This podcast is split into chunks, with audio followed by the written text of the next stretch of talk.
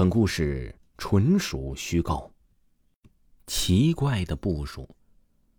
我家那边有三座大庙，相隔不远。一家呢是张姓人建的，那另一家呢是汪家人建的。听长辈说呀，以前每个大家族会集资建寺庙，张姓呢就是我家。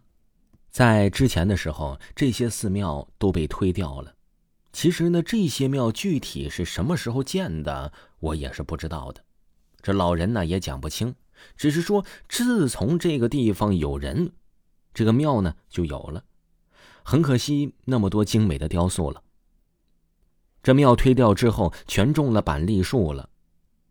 在秋天，我们小孩子经常会去捡板栗。那个时候呢，天黑的快，又是板栗树林里面。板栗树呢，基本都长得十米高上下，我们就拿着小棍子扒拉着树叶，经常大家能捡到好多板栗呢。有时候也会抬头一看，哎呀，这小伙伴都捡到那边去了，自己一个人在这边也不知道是什么原因。其实啊，去那边捡板栗，经常有阴冷的感觉。有时候啊，这捡板栗的人很多。又是放学后去捡，比较兴奋，常常我就忽略了这种阴冷感觉的不舒服了。我捡的呀是汪姓那边庙推掉之后的板栗树林里面，有个小孩捡到那边，忽然起了一阵风，他只是惊了一下就回家了。后来就是不停的低热、乏力，各种检查和吃药无效果，有些时候真的是运气。过了好几年了，某日他奶奶在从镇上回来的路上遇见了一个五十多岁的人，这个人就跟他奶奶打了个招呼。很多年前呢，他的奶奶请这个人算过命了，他奶奶已经不认识他了。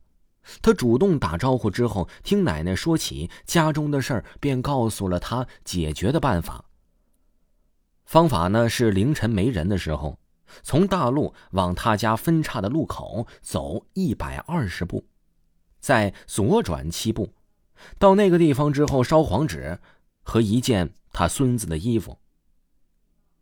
可是啊，这他奶奶是记错了，可能没走满一百二十步。后来他孙子是乏力了，只是走路走不了远路。那人回来就说了。其实啊，是没有走满步数，被东西垫见脚步了。我推测，这人的路啊，每一生走多少，应该都是有定数的。后来刚好是脚的步数被那个人给拿走了，所以走路也走不了那么多了。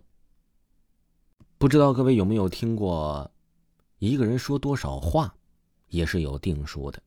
其实啊，和这个走满步数呢。也是一样的。其实啊，这个板栗树林里面呢，曾经之前呢是吊死过这一系列的人。这一系列的人呢，就是因为走的步数有点多了，走到这个板栗树林里面，不知道呢是踩到了捕兽夹呢，还是遇到了什么可怕的东西啊？走了几步，这个步数呢是固定的，之后呢就给他的命所去了。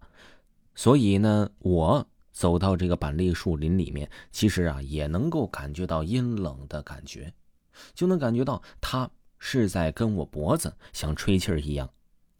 反正这些啊我也不懂，我都是推测的。有时候啊问老人这些奇妙的事儿，比如说把筷子插进碗里，有的时候呢这个筷子会立起来；比如说呢有的时候你会看到小孩的鞋在空中飘，这些呢都是很多很多奇妙的事情。老人说：“年轻人不要信这些就好了。”听众朋友，本集的故事就给您讲完了。如果没有听够本部专辑的话呢，可以听听维华讲民间鬼故事第二部，非常的刺激，非常的惊悚。在账号下的第一行就可以看到灵异鬼事维华讲民间鬼故事第二部了。喜欢的朋友可以去听一听哦。